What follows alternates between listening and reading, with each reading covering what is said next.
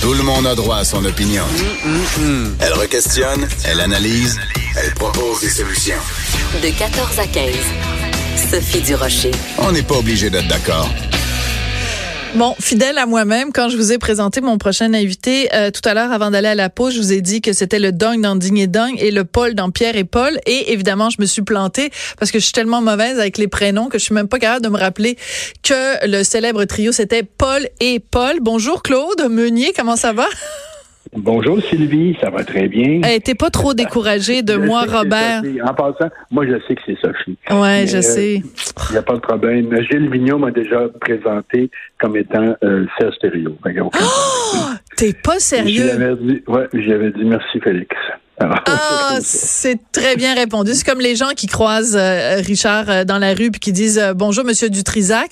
Et moi, il y a déjà quelqu'un qui m'a croisé dans la rue en disant ah Madame Maréchal, comment allez-vous? Bon ben qu'est-ce que tu veux, hein?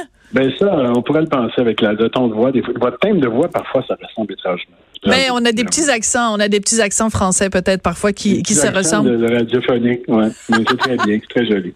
Ben comment ça radiophonique? C'est mon accent dans la vraie vie aussi. Euh, tu parles comme dans une radio, la vraie. Arrive. Claude, ça commence bien, je trouve, euh, notre entrevue. Écoute, Claude, c'est un, un plaisir de te parler parce que euh, tu es porte-parole d'une très belle cause. Tu es porte-parole donc de la fondation euh, du CHUM. Et euh, donc toi, tu es le porte-parole, mais il y a aussi des ambassadeurs et pas des moindres. Véronique Dicker, euh, la chanteuse Cœur de Pirate, le joueur de hockey Jonathan Drouin. Euh, le, but dans tout ça, c'est de mieux faire connaître euh, le CHUM et sa fondation. Pourquoi toi, tu as décidé de de- d'être porte-parole? Parce que bon, on, devine quand même que euh, dans, tes temps libres, tu peut-être autre chose à faire que de, de multiplier les entrevues pour aller parler d'un hôpital. Pourquoi tu as dit oui? Ben, écoute, c'est très valorisant d'être un porte-parole. C'est une drôle de réponse pour commencer, mais moi, pourquoi porte-parole pas? Longtemps, Oui. longtemps porte-parole avec euh, Génération, par, par anonyme à l'époque. Oui. Et puis, j'ai été avec eux longtemps. J'ai été porte-parole aussi pour Terre des Hommes, un organisme qui fait d'adoption. Moi, j'ai des filles adoptées, donc je mets ça. J'étais porte-parole pour eux pendant peut-être avec Parents Anonymes, je suis encore un peu associé avec la cause de génération de, de tel jeune, tout ça, mais de loin comme un parrain. Mhm. Mais avec avec euh, l'histoire du CHUM, c'est qu'Yvon prenait sa retraite d'être porte-parole pour le CHUM. Il, s'oc- il se concentrer plus sur euh, Centre Seul, sa première cause, sa grande cause de sa vie. Puis euh, là, on m'a approché pour euh, remplacer Yvon. Euh, puis je suis assez ami avec Yvon, on se fréquente à l'occasion. Puis euh, je sais pas, c'était comme naturel que je prenne sa place, on peut dire. C'est un peu prétentieux de dire ça, mais comme j'avais déjà été porte-parole, je savais ce que ça impliquait. Puis c'est une très belle cause de CHUM parce que moi, ça me tenait encore parce que il y avait eu beaucoup de, de si on peut dire entre guillemets, de chialage, parfois souvent justifié autour de la construction du CHUM et tout ça. Puis quand je me suis approché des gens du CHUM puis que j'ai visité le CHUM, j'ai trouvé que c'était un outil extraordinaire qu'on s'était donné au Québec. C'est fantastique, le CHUM. Je ne vais pas faire, un- faire ma salade actuellement, là, tout, tout le long. Je peux en parler longuement du CHUM. C'est, c'est comme un hôpital qu'un pays se mérite, qui, qui se mérite un pays. Oh! C'est un hôpital, c'est un hôpital, enfin, un hôpital pour un pays au 21e siècle et non pas des restants d'hôpitaux qui étaient en décrépitude, si on peut dire. Mais Ouais. je, je comprends ce que tu veux dire, c'est que euh, pendant longtemps au Québec, on a eu euh, des hôpitaux qui étaient euh, un peu, euh, un- comment dire, des hôpitaux de brousse, euh, un petit Ouais. peu brouche brouche, euh, tu sais, des, des, des économies de bout de chandelle, pas de climatisation, un peu tout croche, Ouais. avec des, des, des, des champignons au plafond puis des toilettes euh, bouchées.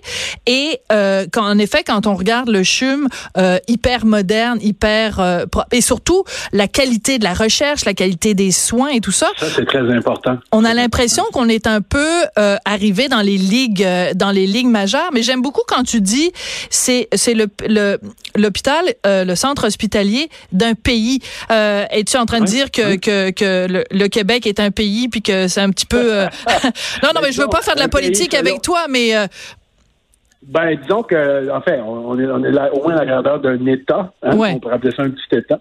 Mais ce que je veux dire par là, c'est que c'est un hôpital qui s'adresse à tout le Québec. hein. C'est un hôpital spécialisé qui couvre tout le Québec. Dès que quelqu'un a un problème à Montjoly, à Gaspésie, à, euh, à Gatineau, il peut venir se faire traiter par des grands spécialistes au CHUM.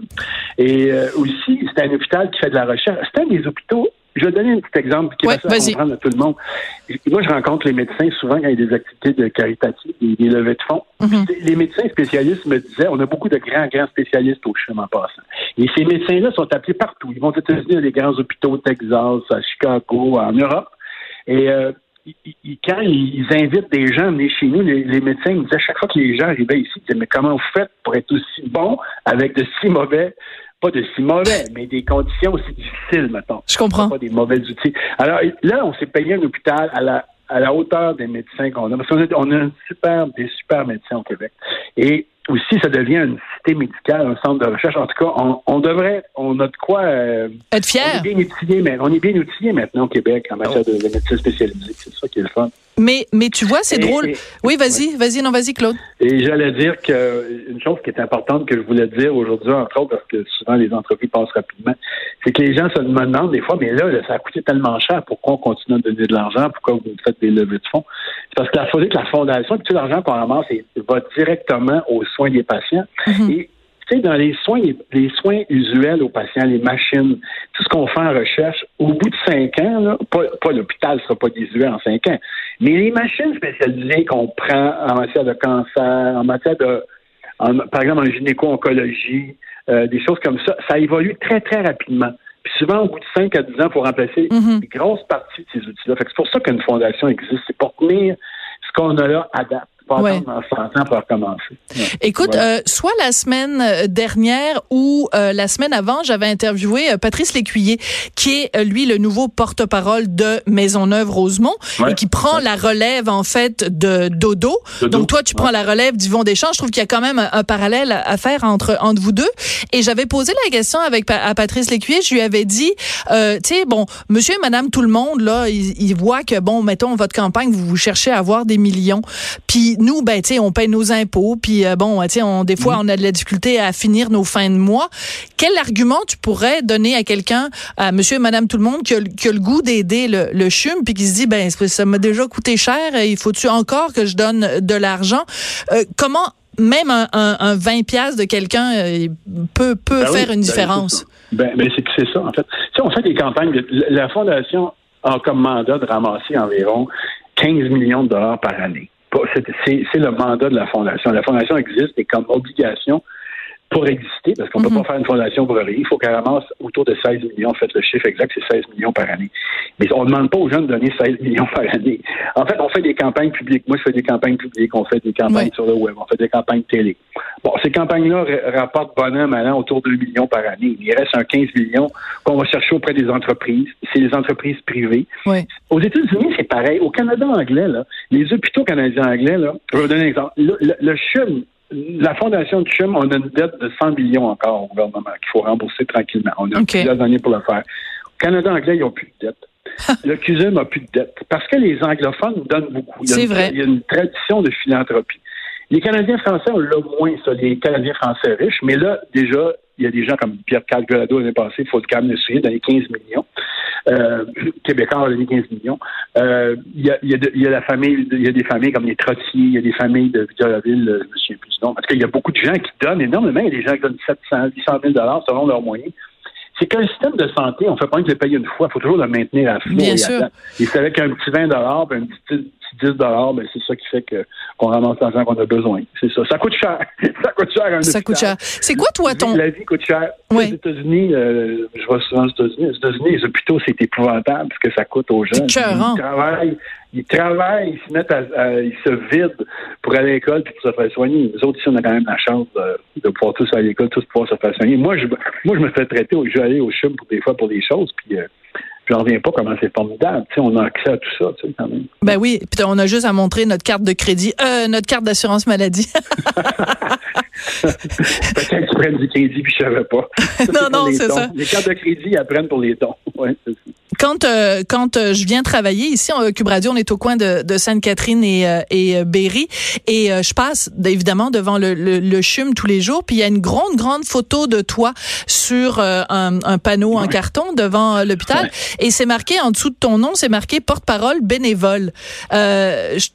C'est important de mentionner que tu es bénévole.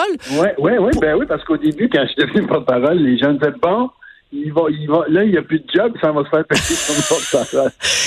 Ben, on s'entend que c'est pas comme un contrat pour Pepsi, hein? C'est pas vraiment pareil. Mais donc, c'est important de le mentionner pour que les gens comprennent que tu fais ça pour, euh, pour la bonne cause. Ben, parce qu'il y a des, il y a toujours des réseaux sociaux, il n'y a, pas de rumeur, mais il y a des gens qui disent, bon, ils payent un bénévole en plus, ils payent pas un bénévole, ils payent un porte-parole. Mais souvent, comme quand on était porte-parole au tennis, j'étais porte-parole à Tennis Canada, les gens disaient, comment ça paye être porte-parole au tennis? Mais on fait ça, on fait ça bénévolement. Mais comme je disais tantôt, quand on commence à faire du bénévolat ou à s'impliquer, c'est très valorisant quelque part parce qu'on voit des résultats, on voit ce que ça donne, on rencontre des gens, on s'implique. Il y a un plaisir à s'impliquer à faire ça. C'est sûr que je ne fais pas ça 365 jours par année, mais on voit les résultats aussi. Tu sais, je l'ai fait, puis on voit des résultats. Oui. Fait que ça, c'est le fun. oui, puis en même temps, est-ce qu'il n'y a pas, puis là, je, je, te pose une question qui va peut-être te paraître un peu ésotérique, mais tu sais, quand on fait euh, le métier que tu fais, euh, que je résumerais de façon générale un amuseur. Tu sais, dans ton ta, carrière, mhm. ça a été de nous de nous toucher, de nous faire rire. Tu sais, quand on se compare, mettons, à un chirurgien qui sauve des vies, on ne ah peut que ben se sentir très humble devant devant quelqu'un qui est chirurgien. Donc, le fait de faire du bénévolat, est-ce que c'est une façon pour toi de dire aussi euh, ben, écoutez, moi, pendant des années, je vous ai fait rire, mais il y a du monde qui vont vous sauver la vie, puis donnez-leur des sous parce que c'est pas mal plus important ça que de faire rire. Ben, tout à fait. Moi, personnellement, j'ai toujours l'impression que que j'ai fait, c'est du vent. C'est du vent. Euh, il y a des gens qui me disent non, non, euh, tu nous as fait rire des moments difficiles de notre vie.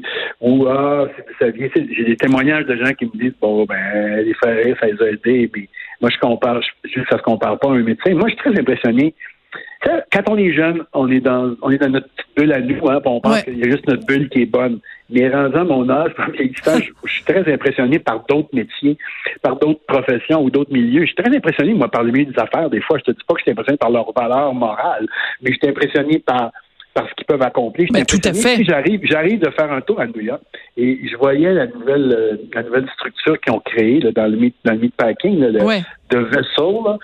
C'est incroyable. Capoté, hein? Des architectes qui ont, qui ont bâti ça. il y a des gens qui ont tellement de talent. Mais dans les arts, euh, les médecins, pour moi, c'est des, des gens que j'admire énormément. Ils sauvent des vies, mais il y a déjà quelqu'un qui m'a dit, puis je pense que ça vaut pour les humoristes, je parle pas pour moi nécessairement, mais j'étais dans une euh, soirée, puis euh, j'étais avec le frère de M. Coutu. j'étais dans mm-hmm. une soirée d'école pour les enfants. Puis le frère de M. Coutu, Jean Coutu, je lui ai dit, j'admire tellement les médecins. Je dis exactement ça. parce qu'il était avec un médecin. C'était quelqu'un de, cas de, de, de Sainte-Justine. Puis j'ai dit, vous savez, j'admire tellement les médecins. Puis ça, j'ai dit, vous autres, vous sauvez des vies. Ça. Puis là, moi, le frère de M. Coutu, je pense que je peux le citer. Il m'a dit, ben vous, M. Meunier, vous avez changé ma vie. Vous avez ah. changé ma façon de voir la vie. Ah, ah bon? Ouais, il dit, j'ai comme craqué dans ma tête quand j'ai connu Paul et Paul puis ça m'a fait amener une autre affaire. Ben, j'ai dit, écoute, j'ai au moins fait ça dans ma vie. J'ai aidé un gars à voir la vie autrement. Mais, ça n'a rien à voir. C'est pas, ça, on sauve pas des vies, tu comprends? Non, non, je comprends, mais, mais je comprends tout à fait aussi ce que disait le frère de M. Coutu, c'est que il y a, y a euh, euh, plein de gens qui justement ont euh, beaucoup de difficultés à voir le bon côté des choses ou qui ont de la difficulté à se laisser aller, qui ont et puis euh, tu le sais pas, il y a peut-être quelqu'un quelque part qui, qui, avait des idées euh, des idées noires, puis il a allumé la télé puis il est tombé sur la petite vie ou il est tombé en effet sur un est allé voir un spectacle de, de Pierre et Paul, le, le trio bien connu Pierre et Paul et Exactement. Et dit, ah, mon Dieu, je pense que c'est pas les poils. Puis ça, ça, ça, ça, ça a changé sa vie, c'est tout à fait, tout à fait vrai.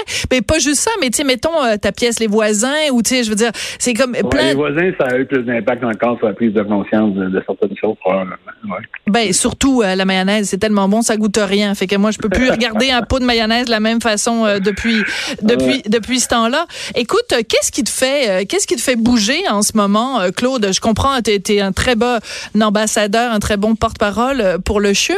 Mais euh, je, vois dans les articles, tu dis que tu passes ton temps à, voyager, pas à jouer au tennis. Ça, a l'air le fun de ta vie. Mais qu'est-ce qui te fait euh, vibrer en ce moment? ben, qu'est-ce qui me fait? Écoute, je suis toujours rattrapé par mes vieux projets, mes, mes, réalisations, tu crois là ou non. Cette année, c'était le 25e anniversaire de la petite vie. J'ai beaucoup pris là-dedans à l'exposition du musée. Les voisins qui sont rejoués, bon, je rencontre un peu les gens quand même pour ça. le bureau qui revient. tu sais, j'ai été pris, ben, ça, pas tant que ça. Mais j'écris, je suis en train d'écrire tranquillement des choses. J'ai écrit un projet que que je suis encore en train de regarder ce que je vais faire avec. Ouais. je travaille avec euh, je travaille avec un jeune metteur en scène sur une éventuelle pièce aussi. Je travaille tranquillement. Je me suis remis à travailler en fait dernièrement. Euh, je suis en écriture, on peut dire. On peut dire que c'est en écriture. Je suis en développement, mettons. J'appelle ça en développement. Mais souvent, moi, je travaille deux, trois affaires en même temps. Puis là, quand une est plus avancée, je la prends. Mais j'ai pris beaucoup de temps pour moi depuis à peu près un an et demi. Euh, parce que j'avais travaillé comme un fou toute ma Ben vie. oui. J'ai découvert que c'était le fun de partir en voyage. Fait que mais là, je- là, je, là, je me pose et je vais recommencer à écrire. J'ai le goût d'écrire, j'ai le goût de travailler. Ouais. ouais. Mais quand tu dis prendre du temps pour toi, ça veut dire aussi, euh, tu sais, de, de, de faire un petit peu le, le, le bilan euh, des, des, des années. Tu de, tu le dis, tu as passé ta vie à courir puis à faire euh, 25 projets en même temps. À un moment donné, on se dit, il y a pas juste la job dans la vie. Là, je veux dire, c'est c'est Ouais, puis euh, il y a aussi, euh, il y a- il y a aussi que, comment dire ça, comment dire ça? Euh, oui, puis tu as fait le tour à un moment donné. Tu sais, tu peux pas monter l'Everest 32 fois. Je sais pas, je dis pas que j'ai monté l'Everest, mais j'ai eu des beaux succès, j'ai eu des, j'ai eu des coups durs, mais j'ai eu surtout dans ma vie, ma vie, moi, j'ai eu une chanceuse. J'ai travaillé avec des gens le fun, puis curieusement, je l'ai dit ça une fois à la télévision il n'y a pas longtemps, mais moi, j'étais un gars de gang. J'ai travaillé beaucoup avec des groupes, des gangs. Puis quand les gangs s'effritent parce que les gens s'en vont ailleurs, ils ont d'autres projets où ils arrêtent de travailler, ben, avec l'âge, ben, la gang disparaît. Puis moi, j'aimais ça écrire pour des gangs, des groupes. J'ai jamais- Je suis pas un stand-up comique qui fait ses choses seul. Fait que j'avais ma troupe, puis ma troupe, c'est les projets arrêtent, fait que les troupes se défont. Puis euh, là, je suis en train de rebâtir d'autres choses, tranquillement. C'est ça. C'est comme ça que ça marche. Oui. Ouais.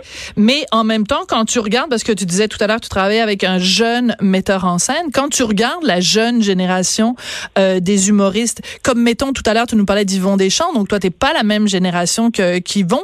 Quand Non. tu regardes la génération qui s'en vient, les trouves-tu euh, jeunes et fous, comme dans la chanson de Charlebois, là, ça en, ça en prend d'autres plus jeunes, plus fous pour faire danser les bougalous? Ben oui, ben oui, ben oui. Puis moi, je les trouve tellement bons. Sans faire, il y a tellement de qualité dans l'humour. Il y en a beaucoup. Il y en a quatre.